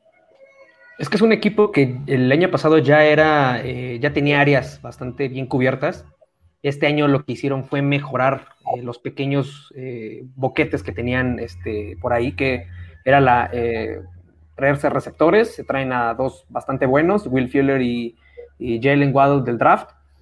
Y me parece que, pues, Tua, como lo comentan, o sea, puede ser a lo mejor como que el argumento más desgastado, pero es que la realidad es que, o sea, debe ser el, jugador que lleve al siguiente nivel a los Dolphins y le puede beneficiar mucho porque una de las historias que yo ya eh, había seguido más de cerca era que precisamente en ese en esa rotación con Fitzmagic en la temporada pasada, el playbook no estaba 100% adaptado a, las cualidades de Tua Tagovailoa. Entonces, ya en su segundo año, ya con un playbook adaptado 100% a él, me parece que los Dolphins pueden ser eh, un mejor equipo. Todavía no, me, todavía no me aventuro a decir que es eh, eh, el, pueden ser este equipo contendiente al Super Bowl, pero me parece que deberían tener un mejor año. Ahora, eh, y para eso era un poco el tema de lo de no dejarse pudrir en el vestidor. O sea, tienes al receptor que quiso Tua. O sea, ¿sabes? Ese tipo de cosas empiezan o a ser muy buenas o empiezan a pudrirse y es de no mames, ¿para qué lo trajimos? Ya ves, te dije que escogieras al otro güey. O sea, vaya, hay otro tema ahí que no sé si Jacoby Brissett sea lo mismo que fue en su momento para Fitzmagic. O sea, ahora sí, el coreback suplente de Miami lo veo de, cosas similares en cuanto a características de juego que el titular, que es Tua. Entonces, no sé, Luis, ¿tú cómo lo ves? ¿Qué tanto también puede venir la presión por ese lado de que digas, güey, el güey que está atrás de ti, Osado, ¿eh? ¿eh? Y tiene un brazo también, cabrón. No lo sabe usar, pero tiene brazo. Yo, yo creo que uno de los puntos donde decayó Miami fue justo en la profundidad de coreback, porque no es lo mismo que te usen, como decía Brian Flores, de relevista a Fitzpatrick que a Brissett, que ya no es lo que alguna vez prometió ser, ¿sabes? Con los Colts. Entonces, yo creo ahora sí que si Tua no juega bien en su segundo año, sí va, Miami tiene que volver a ver el mercado de corebacks abierto, porque ya no nos podemos dar el lujo de, que alguien más nos salve, ¿sabes? O sea, de que Ryan Fitzpatrick entre en el último momento y te saque un pase de 40 yardas con los Raiders, ¿sabes? Ándale. Un tipo colgado de su barra, ¿no? Sí. Ese día me quería morir, cabrón. Eso ya no va a pasar. O sea, el segundo año es el ahora o nunca para, para Tua. O sea, bueno, eso creo yo. ¿Cómo, cómo ves, este, Gerardo, eh, las áreas en donde no están tan bien? ¿Hay alguna en donde tú señalarías eh, que, hubo retroceso? Mm, me parece que la línea ofensiva mm, puede ser ahí un punto que no es probablemente el más fuerte del equipo. Eh, también la defensiva, la línea frontal, me parece que tampoco, o sea, hay un puñado de jugadores eh, buenos, pero me parece que no hay uno que alce la mano y diga yo soy el líder, yo soy la amenaza para atacar al coreback. Entonces son esos pequeños detallitos donde a lo mejor no, no, no, son el mejor apartado del equipo. Eh, tú mencionabas entonces ya el, asunto del vestidor, este Goros, como un punto en donde podrían mejorar, donde no necesariamente estaba lo mejor. Muy mencionado el, el caso de, de, Xavier Howard, ¿no? Aquí en los comentarios mucha gente nos estaba mencionando eso. Este, pues es que sí está medio pasado de lanza, ¿no? Lo que está haciendo Howard, la verdad. ¿Te mencionaste alguna otra cosa además de eso? Pues no, no como tal, o sea, ah, quiero, ver la defensiva de Miami, sobre todo ya, ya en una situación mucho más eh, como determinante en el sentido de que no, no están ahí para sacarle el juego a Tuba siempre. O sea, la defensiva de también le dirá, oye, cabrón, échanos la mano, güey. O sea, no, no podemos cargarte, ¿no? O sea, entonces, no lo veo, por ejemplo, no lo veo como los Ravens del 2000 que llevaron a Trent Dilfer hasta el Super Bowl y, lo, y se lo ganaron. O sea, ¿sabes? no, no veo a Miami siendo ese equipo todavía en el que tu defensiva te gana los juegos, en el sentido de que hasta te mete los puntos. Entonces, mm, no sé hasta los equipos especiales ayudaban la, temporada pasada, ¿se acuerdan? Que bloqueaban este, despejes y, o sea, sí era una cosa bastante interesante que complementaba muchísimo esa, eh, esa ausencia o esa falta de brillo de parte de la ofensiva, ¿no? Entonces, eh, va a ser interesante verlos ahora, pues sí, como un poco más el centro de, la atención, ¿no? Eh, um, a que pueden, no, mejor dicho, movimientos, algún movimiento del roster que ustedes digan, este lo destaco sobre los demás? Goros, ¿tienes alguno? Mm, híjole, mira, siendo así como medio... O sea, es que ah, no sé si lo de Will Fuller sea tan destacable, pero siento que Tua necesita alguien seguro. O sea, en el sentido de que obviamente va a estar Jaden Wild, y obviamente ya están los, o sea, los otros receptores, pero siendo que necesita este güey que es el que se la das en tercera oportunidad. O sea, Miami necesita entrar en ritmo y, necesita darle, el, o sea, eso es lo que tiene que ser Tua. Creo que la de Fuller me parece que es una muy buena. Soy muy fan de los receptores, como lo podrán ver. Y creo que es como la que puede venir ahí, pues más a lo, acorde a lo que pretende este equipo. ¿Cómo lo ves, Gerardo? ¿Tienes algún, ah, algún nombre que te gustaría destacar en términos de adiciones eh, a, este equipo de los Dolphins? Eh, yo, yo, destacaría eh, la llegada de, de este jugador, el novato de Alabama. Jalen Ward. Es el jugador que tú, Tagovailoa, tiene ya, o sea, vaya, de todos los receptores que tiene, me atrevería a decir que es con el que más tiene conexión y química. Entonces, le puede ayudar muchísimo a, crecer en 2021. Creo que ese es el, ese receptor que mencionabas, Gross. O sea, eh, el, que va a recibir en tercera y seis, ¿no? Va a ser Jalen Wall, yo creo, ¿no? ¿Cómo ves tú, Luis? ¿Hay, alguno que te llame la atención? Eh, sí, la verdad me llama la atención el nuevo centro, Matt Scura, que viene de los Ravens. Se va a hacer un movimiento muy infravalorado y creo que va a ayudar mucho a la línea. O sea, no es el mejor del mundo, pero es mejor, o sea, sí va a mejorar la línea defensiva, digo ofensiva, pero lo que más me llama la atención es que se dieron el lujo, aún teniendo Mike Gesicki, de draftear en la tercera ronda a Hunter Long. Esto es muy bueno, que venía de Boston y que recibió casi mil yardas el año pasado. Todavía no entiendo qué rol va a jugar, pero es muy interesante que se dieran ese lujo y quiero, quiero ver cómo lo van a usar. Está bien interesante ese, movimiento, porque efectivamente, Mike Siki, eh, entiendo, entendemos este jugador como de zona roja, eh, que es un blanco muy grande, etcétera. Eh, Hunter Long, por lo que pude estudiarlo en el draft, es un tipo que es un Tyrant medio vieja escuela, que es un tipo que va a bloquear muy bien y que va a encontrar zonas en el centro del campo, ¿no? O sea, creo que pueden ser hasta complementarios, ¿no? Va, a estar este, interesante y es un, es un comentario este, padre, interesante ese del nuevo Tyrant, va a estar, va a estar bueno. Eh, um, muy bien, de aquí vámonos a las aspiraciones de los Dolphins. Super Bowl este año, este, aspirantes, digo, el año pasado no se vieron nada mal. ¿Pueden aspirar a, eso, Goros? ¿Cómo lo ves?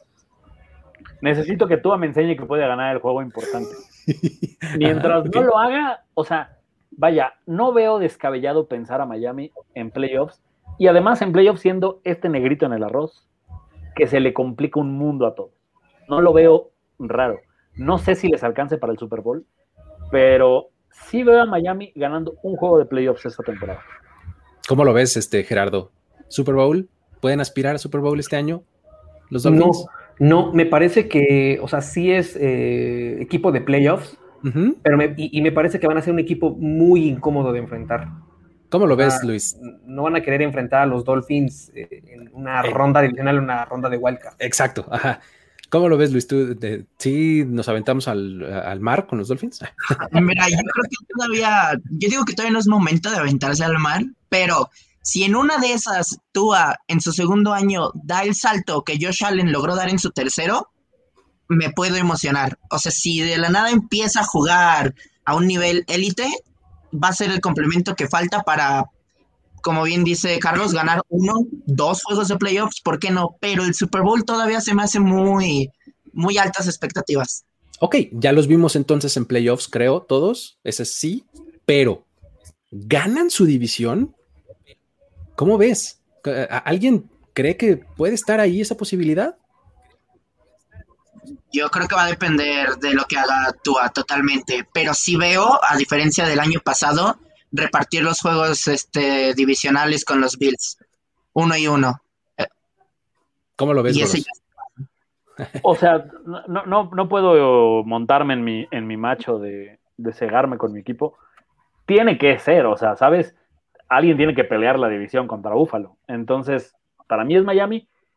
Y siento que mm, creo que el problema, no estoy tan seguro de eso, déjame checo, pero los juegos de Miami Buffalo llegan tarde en la temporada. O sea, son eh, partidos como. De hecho, creo que era, jugaban una semana, luego no, y luego sí, luego, O sea, son tres semanas en donde se enfrentan dos veces, según recuerdo. No sé si eran ellos o eran con los Jets, pero algo así tenían los Dolphins.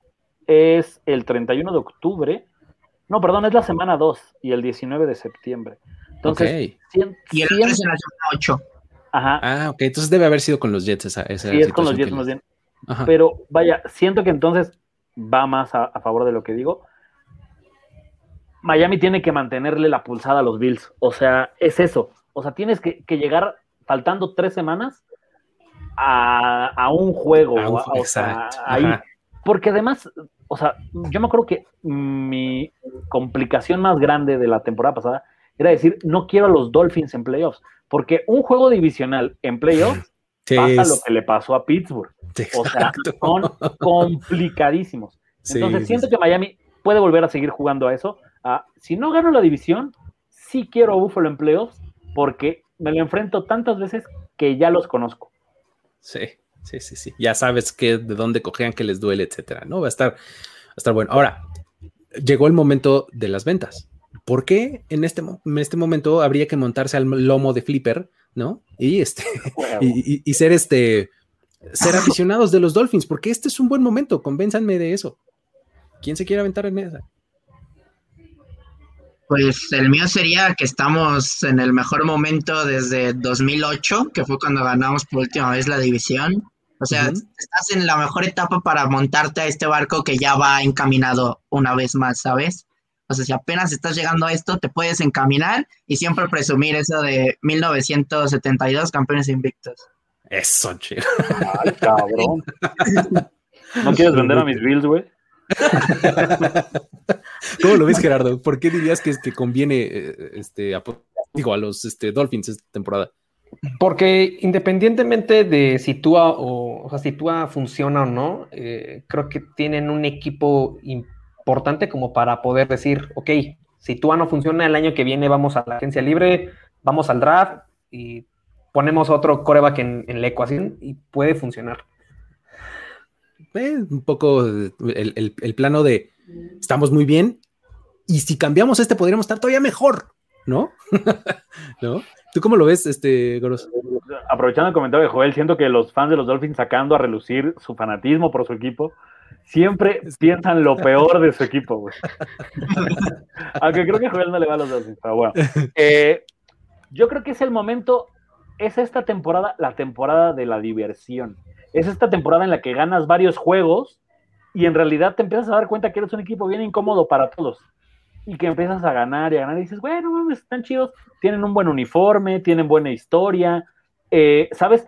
Son el único equipo que medianamente puede decir, o sea, sí los Pats, pero a mí nunca, o sea, más veces fue las que los humillamos nosotros a ellos que ellos a nosotros, ¿no? Entonces, creo que es un equipo divertido esta temporada.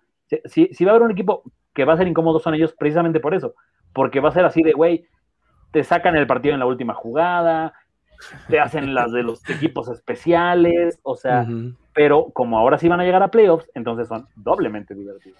Exactamente, ¿no? Y mira, hay un argumento aquí que se ha repetido un par de veces, este, Brian Flores.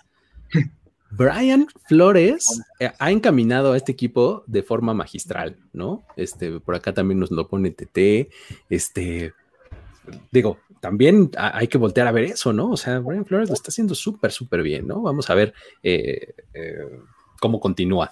Ahora, ¿por qué no? ¿Por, qué no, no quisiéramos estar apoyando a los Dolphins este año? Eh, ¿Quieres empezar, Gerardo? Échale uno. Pues porque son los Dolphins, o sea. Vamos. o sea, la falacia ad hominem, como le dicen, ¿no? O sea, si no llegaron a ningún lado con Aquaman, no van a llegar lejos con tú, entonces. Exacto, muy bien. Goros, ¿qué dirías? ¿Por qué no? Eh, ¿Por qué no? porque a final de cuentas es un equipo lleno de vedettes. O sea, en algún punto ese equipo para mí se va a autodestruir. Como se autodestruyó en la última semana de, la, temporada pasada. Luis, ¿cómo lo ves? Porque quitando 2008, o sea, contando desde 2009, hemos pasado una vez a playoffs y no cualquiera está dispuesto a sufrir. o sea, es un punto muy Exactamente. Muy bien. Oh, Soy japonés y no me gusta. Ya mentiroso, José. Muy bien ahí, ¿eh? Buena, buena. Oye, este. Los que quedaron del año pasado ya perdieron los tutores, güey. Muy bien, esa. También es buena, ese, ese argumento. Oye, ah, otra, otro gran argumento para vender a los Dolphins. Ace Ventura. y Ryan Finkel. Exactamente. Oye, este. Sí, no, fíjate con lo que dice aquí Jesús Niola. No, no, no, ustedes no saben nada de lo que es sufrir. bueno, bueno. Oye, este, vamos a, eh, platicar ahora eh, para cerrar eh, el asunto de los Bills. Vamos con, los Bills que la verdad es que arrancan, arrancan el off-season y desde, desde el cierre de la temporada pasada como el equipo favorito del este de la americana. Incluso pues, en las conversaciones de uno de los rivales a vencer de toda la conferencia, eh, con un eh, gran, gran progreso que mostró Josh Allen la temporada pasada, con una defensiva bastante buena. Y eh, pues bueno, en, en este offseason refuerzan algunas, algunas áreas interesantes, ¿no? ¿Cuál es la razón? Este, yo creo que es el momento de hablar de papá. Los Bills, exactamente. Venga, venga. Este, porque, ¿en qué área? Digo, este era un equipo bastante bueno no, nos quedó ninguna duda la temporada pasada de eso, de, pues, por lo menos de sus resultados. ¿Cómo, cómo, cómo mejoró? ¿Qué, está haciendo para pues, pelear ahora sí por llegar al último partido, a la última instancia, que es el Super Bowl? Este, Goros, ¿qué dirías? O sea, sus dos primeras elecciones, eh, no sé si soy yo el que está... ¿Qué onda con la rola? ¿Qué, qué, qué, eh, tal vez son Los Ángeles. Pero bueno, a ver. ¿Es un... ¿Es... No, no sé, no, no sé, no sé, no, según yo no fui yo, pero bueno. No, Dios sé tampoco. A ver, ¿qué, sé, ¿qué pasó? Dios. Dios. Dios, me viniste a ver. Exacto. Agarraste a Gregory Rousseau y agarraste a Carlos Basham. O sea, Buffalo, si necesitaba algo en ese juego de campeonato, era presionar a Mahomes. Y en el dado caso de que hubiera llegado Buffalo al Super Bowl, los Bucks los hubieran owneado de la misma manera sin dejarle llegar a Brady. Entonces, trajiste a dos jugadores que en el papel son los dos que mejor te, ayudaban para, hacer ese equipo eh, pues un escalón arriba, que el escalón arriba es el Super Bowl para Buffalo en, teoría, ¿no? Eh, además, el güey se llama, eh, su apodo es el Boogeyman, o sea, ¿sabes? Estoy a dos de comprarme ese pinche jersey. Sí. Pero, o sea, siento que Buffalo ahí es donde es mejor y además se dedicó a firmar a todos. Creo que se le fueron, mm, si acaso, dos, pero que tampoco es eh, gran, eh, el, grande la pérdida. Siempre la duda para mí, toda esta temporada van a ser los corredores. Ahí es el punto débil de los Bills. Vamos a ver si por fin mi gemelo, este, se me fue el nombre. Eh, Devin Singletary. No, mi gemelo Dable por fin logra ah. crear un, un, este, un rol de juego o un esquema ofensivo en el que no dependas de que Josh Allen salga 17 veces a correr la bola. ¿Qué onda con eso? A mí me tiene muy preocupado ese asunto, pero bueno, ahorita platicamos de lo, de lo que no nos encanta. Pero eh, Luis, ¿qué dirías? ¿Por qué mejoró este equipo? ¿En dónde es más bueno? ¿Qué, qué va a ser bien esta temporada? Yo, yo de entrada también iba a señalar las dos selecciones de draft que tuvieron. Gregory Rossio se me hace uno de los mejores, si no que era para mí el mejor edge de todo el draft disponible, creo. Pero también, como, como dice aquí un comentario de que firmaron al MVP, se me hace muy chistoso. O sea, que está en, la plantilla se me hace muy interesante porque, porque Allen, o sea, siendo sinceros, ha tenido un buen año de tres. O sea, en una de esas no logra replicar lo que hizo la temporada pasada.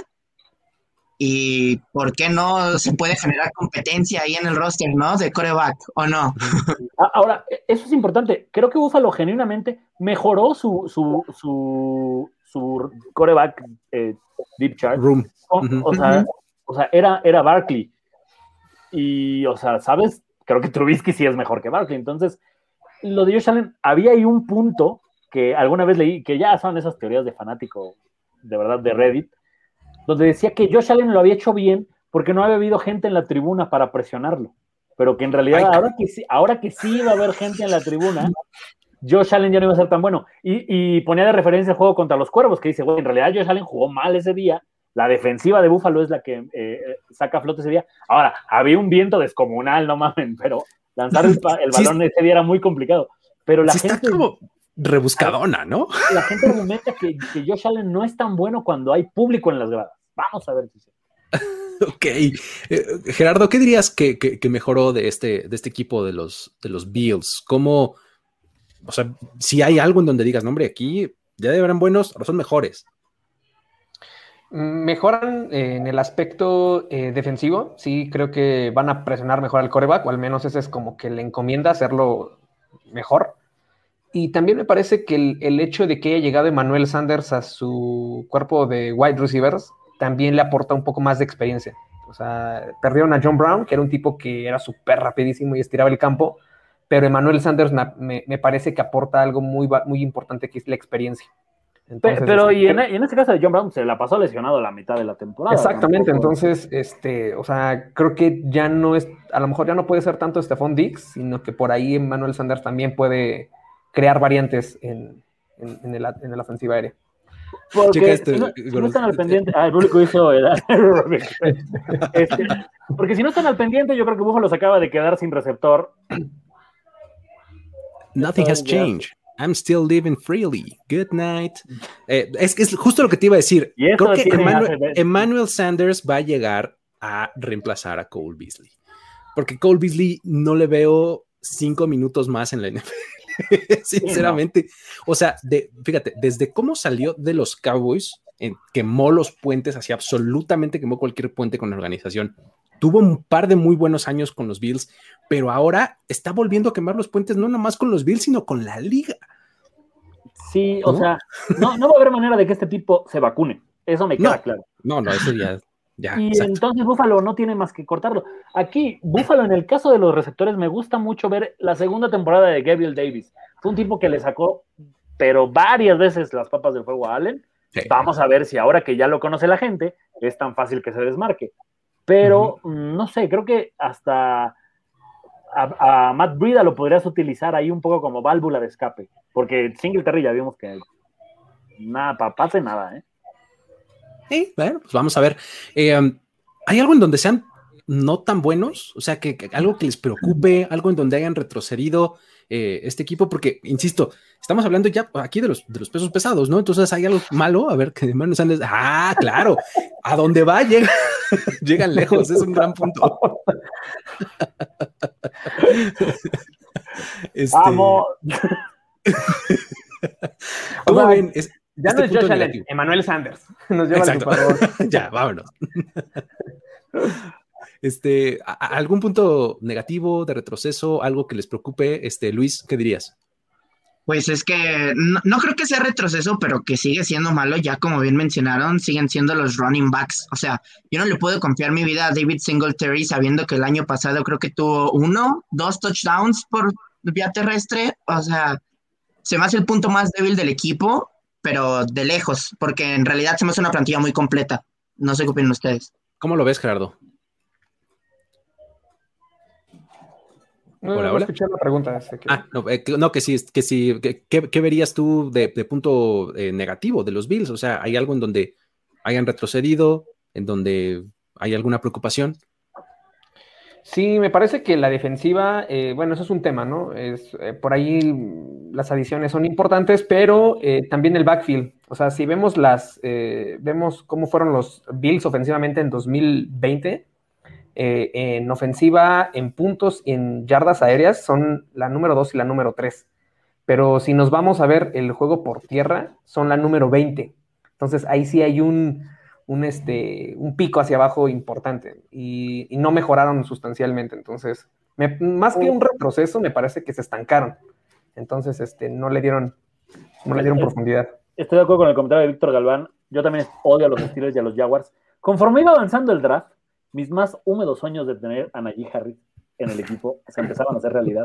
Y dije, los Steelers ni en, ni en pedo agarran un corredor, pero bueno. Ahora lo veremos en la semana 1 jugando contra Buffalo. Creo que lo que dice Gerardo es cierto. No nada más es el hecho de que no mejoraste en la, en la posición, sino que ya la presión que tienen los corredores, que me parece irreal. Singletary creo que es su cuarto año, Zach Moss va a ser su segundo.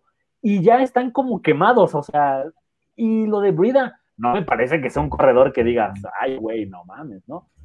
O sea, entonces, sí necesito ver que la, que, que la cuestión de la mejoría venga desde Brian Dable en el sistema de juego de, los Bills. O sea, porque no, no puede ser posible que sigas haciendo.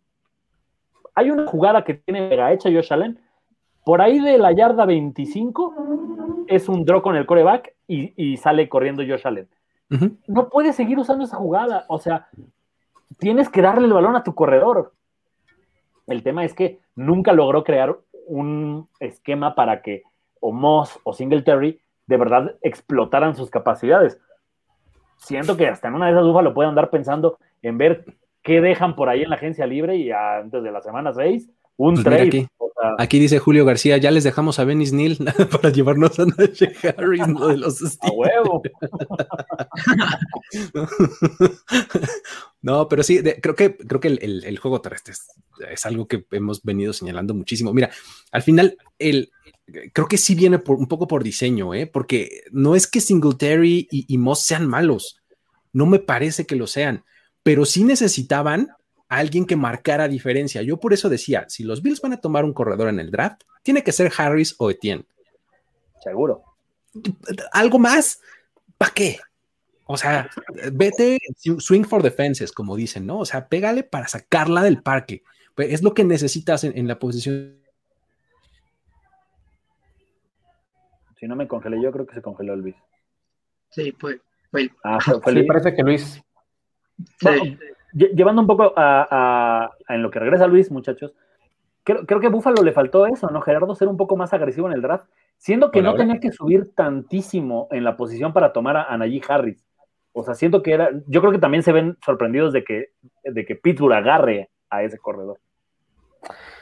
Mm, ¿no, ¿no, creen que, o sea, también es un punto importante que a lo mejor su prioridad no es correr la bola, o sea, que se sienten cómodos como lo están haciendo y con Zach Moss y Singletary, o sea, sienten que la libran?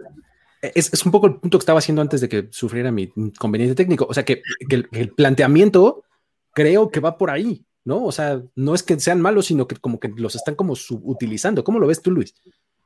Pues yo lo que iba a preguntar era, mm, ¿qué tan viable o no hubiera sido escoger ya en el pick que tuvieron, creo que era el 30, a Javonte Williams? Porque también era muy bueno y también se me hubiera hecho una mejora para correr el balón y estaba disponible, o sea, no estaba muy lejos de lo que es Harry Setien, ¿sabes? Eh, es buen punto. Ese también. No, sé, o sea, siento que en ese, en, ese, en ese aspecto sí era más lo que te daba Rousseau que de lo que te daba este. O sea, si no tenías al top 2 de los corredores, ibas por tu, por tu este, edge favorito. Ya lo de Carlos Basham ya me parece que es parte de lo mismo, es de, güey, pues entonces vamos a reforzarnos cabrón en la otra parte que necesitábamos. Que a mí Carlos Basham se me hace super adición, ¿eh? Era de mis jugadores favoritos este, de, rondas, digamos, medianas, intermeditas. El Boogie Basham era buenísimo, buen, buenísimo. Pero bueno, este, eso y vamos a, hablar de eh, las eh, aspiraciones que podría tener este, este equipo. Este año sí se nos hace. A ver, vamos, vamos de abajo para arriba. Temporada ganadora. Temporada ganadora tienen los Bills. Sí. En el papel, sí. Yo creo que sí, ¿no? Les podemos dar la temporada ganadora.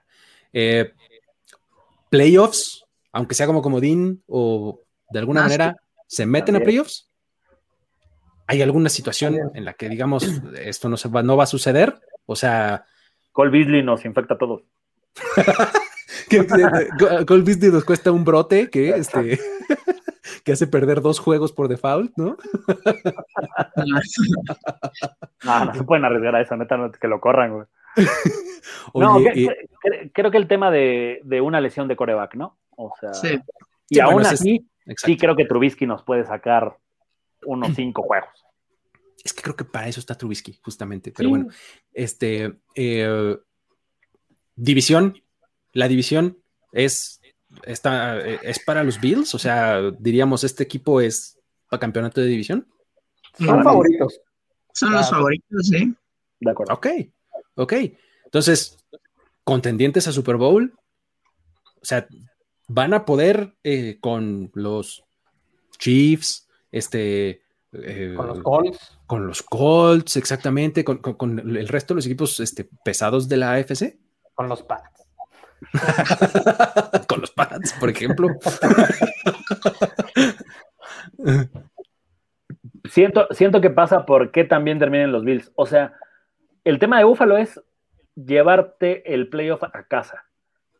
O sea, ese juego contra Baltimore, si hubiera sido en Baltimore, no estoy tan seguro que Búfalo lo hubiera ganado. De entrada, por los goles de campo que falla este Tucker.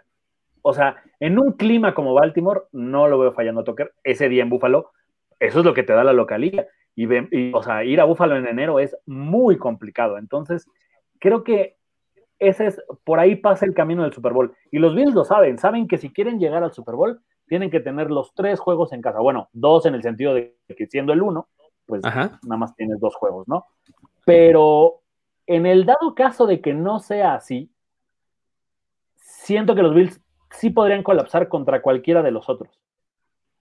O sea, llámese Browns, llámese Chiefs y Colts. Para mí esos son los cuatro nombres grandes.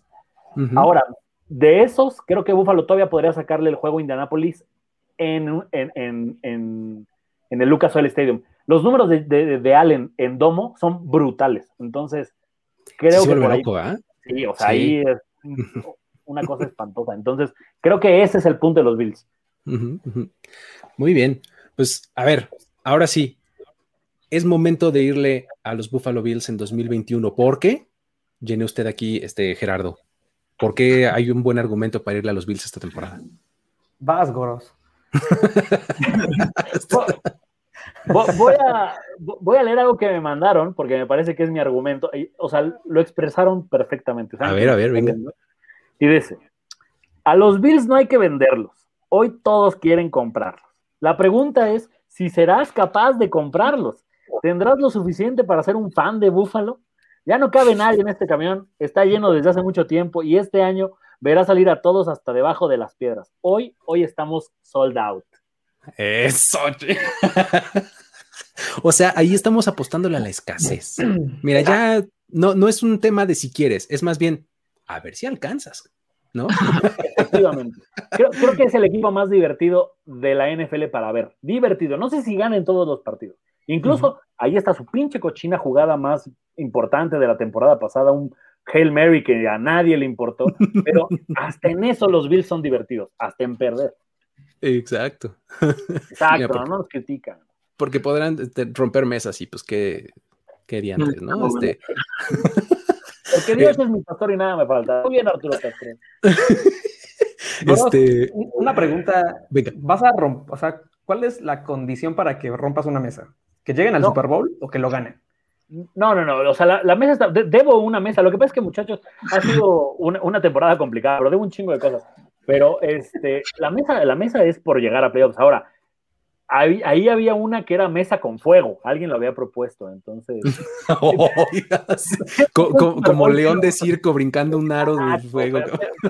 Pero, es que pierde mucho si no nos podemos reunir. O sea, ya me vieron perder el conocimiento en, en YouTube. Ya no vale por si no lo han visto alguna vez, ahí está en primer Está en este canal, está en este canal. video de yo rompiendo una mesa.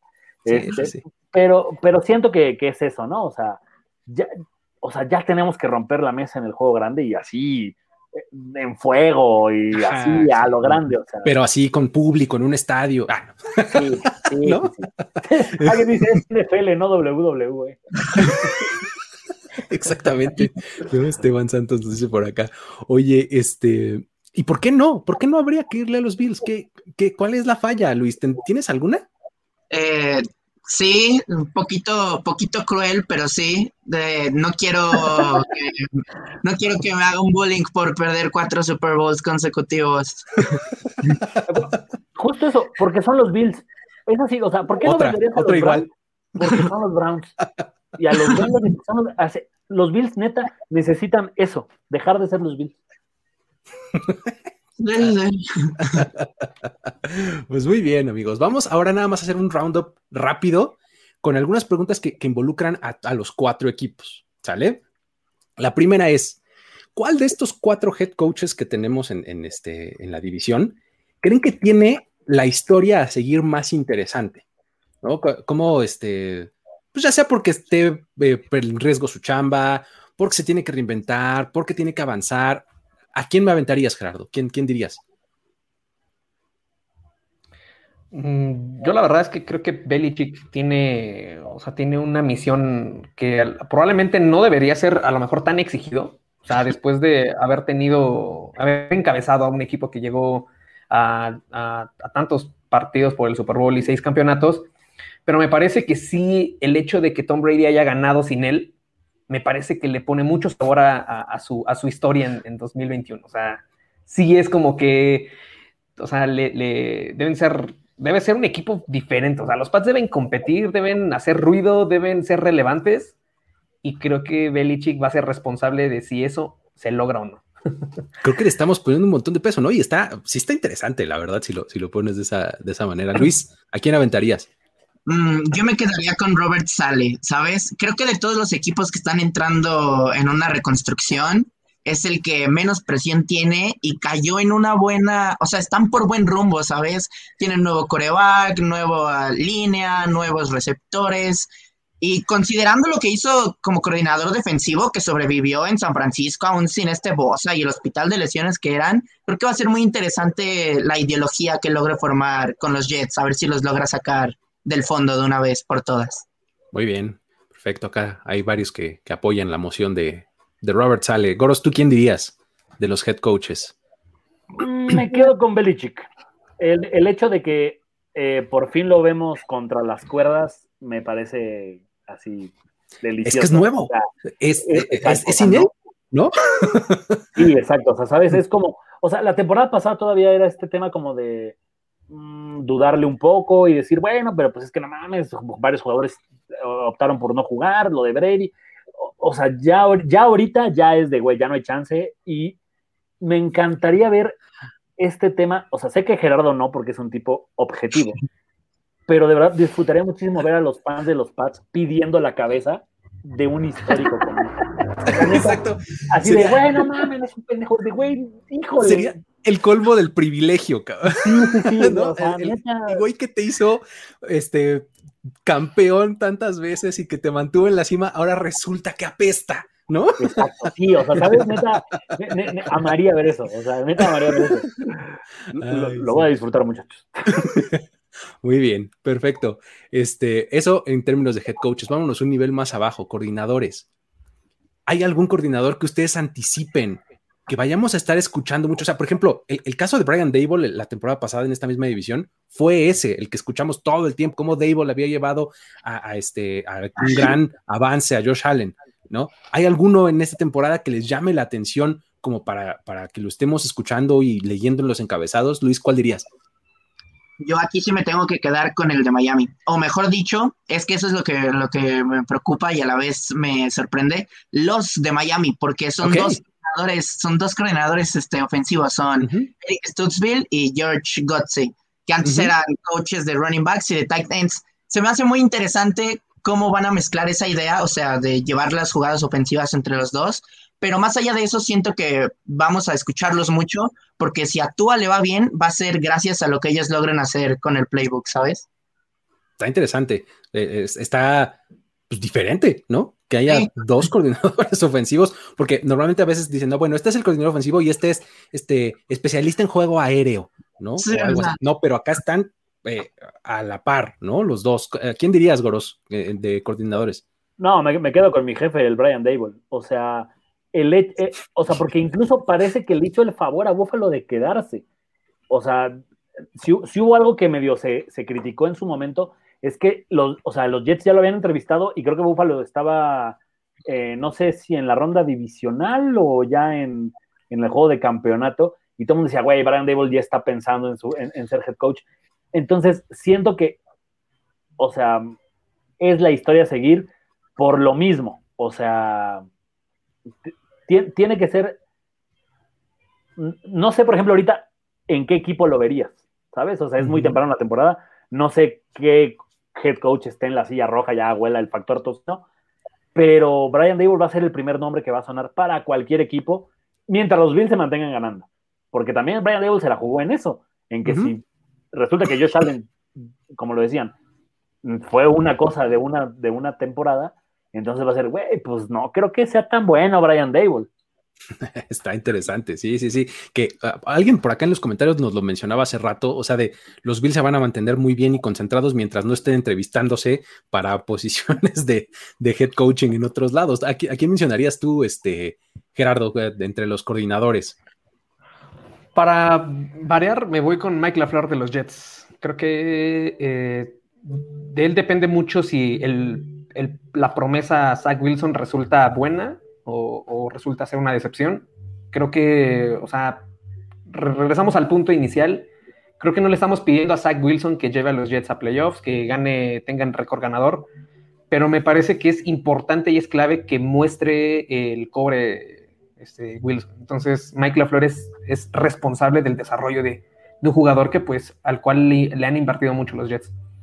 Muy bien, perfecto. Pues eh, con eso, eh, nada más nos queda el hablar de cómo vemos ordenado el seeding final de esta división. Vengan sus posiciones del 1 al 4. Eh, Luis, échanos tu predicción. Yo me voy por los Bills, los Dolphins, los Patriots y los Jets. Pero veo más, o sea, veo peleando el 1, el 2 muy cerrado y el 3 y el 4 también. Ok, o sea, eh, digamos que es pelea por 1-2 y pelea por 3-4. Yo, veo, yo veo separada esta división este año. Ok, ok, muy bien. Gerardo, ¿cuál es la, tuya? Mira, no puedo eh, echarme para atrás. Este, así que. Porque tenemos el tweet guardado. Muy bien, muy bien. Está guardado. Entonces, este. Número uno, los Pats. Ajá. Número dos, los Bills. Número tres, los Dolphins. Y número cuatro, los Jets. Perfecto. Venga. No, no, sé cómo nos van a sacar el número uno con un 16-0, pero. Eso es todo. Veo. 17-0 además va a ser. pero ya no sé, ¿son 17 juegos? Sí, ¿no? o sea, pero tienes uno de descanso, ¿no? No, son 10, o sea, son 18 semanas. Ah, ya, claro. 17 partidos, exactamente, 17 partidos en 18 semanas. Ajá. Eh, veo a los Bills como uno. Eh, Veo a Miami como dos y neta, sin pasiones, veo a los Jets como tres y a los Pats como cuatro. Eh, yo, tengo eh, eh, más o menos el mismo ranking, no, el mismo ranking que, Luis, que es Bills, Dolphins, um, Pats y Jets. por ahí está mi predicción. Pero pues bueno, con esto, después de una hora cuarenta de buena plática muy divertida sobre la AFC East, este, con eso nos despedimos por, por esta ocasión. Eh, ya saben que pueden suscribirse aquí al canal, háganlo, déjenos aquí sus predicciones, déjenos este, quién es el, jugador que ustedes están esperando ver, el storyline que más les interesa de estos cuatro equipos. Y eh, pues nada, recomienden este contenido. Eh, gracias también por descargarlo en formato podcast, que este, también está ahí en Spotify y demás en todos lados. Y pues nada, con eso nos despedimos. El próximo jueves estaremos hablando de la siguiente división, que los voy a mantener en suspenso de cuál es. Ya se estarán enterando en los siguientes días. Y eh, pues nada, el día de mañana a las 3 de la tarde tenemos On The Review, donde estará el buen Gerardo ahí este, eh, dando las noticias del día. Y pues nada, eh, con eso nos despedimos. Goros, un gusto haberte tenido por acá. Muchas gracias, chicos. Soy en contra de todo lo que diga Brady, pero de verdad vean el video de la cuenta de los Box sobre el anillo. Eso de la realidad aumentada, Luis, lo hicieron, o sea, en su video. El video no tiene madre. Ah, fíjate, es que están a nada, te lo juro, yo, fue lo primero que me vino a la mente. ahorita nos movemos al, tema de los anillos porque sí, sucedió mientras estábamos aquí eh, online. Luis, muchísimas gracias por haberte dado la vuelta por estos lares. No, muchísimas gracias a ustedes por invitarme a hablar de los poderosos Dolphins. Eso es todo. Gerardo, este, eh, eh, muchas gracias por estar por acá. Saludos. Gracias, gracias. Este, nos vemos en, una emisión más adelante, mañana donde review a las 3 de la tarde. Así que. Perfecto. Listo. Eh, con eso nos despedimos. Mi nombre es Luis Obregón y esto fue Primero y Diez en la versión de previos rumbo al 2021. Hasta luego.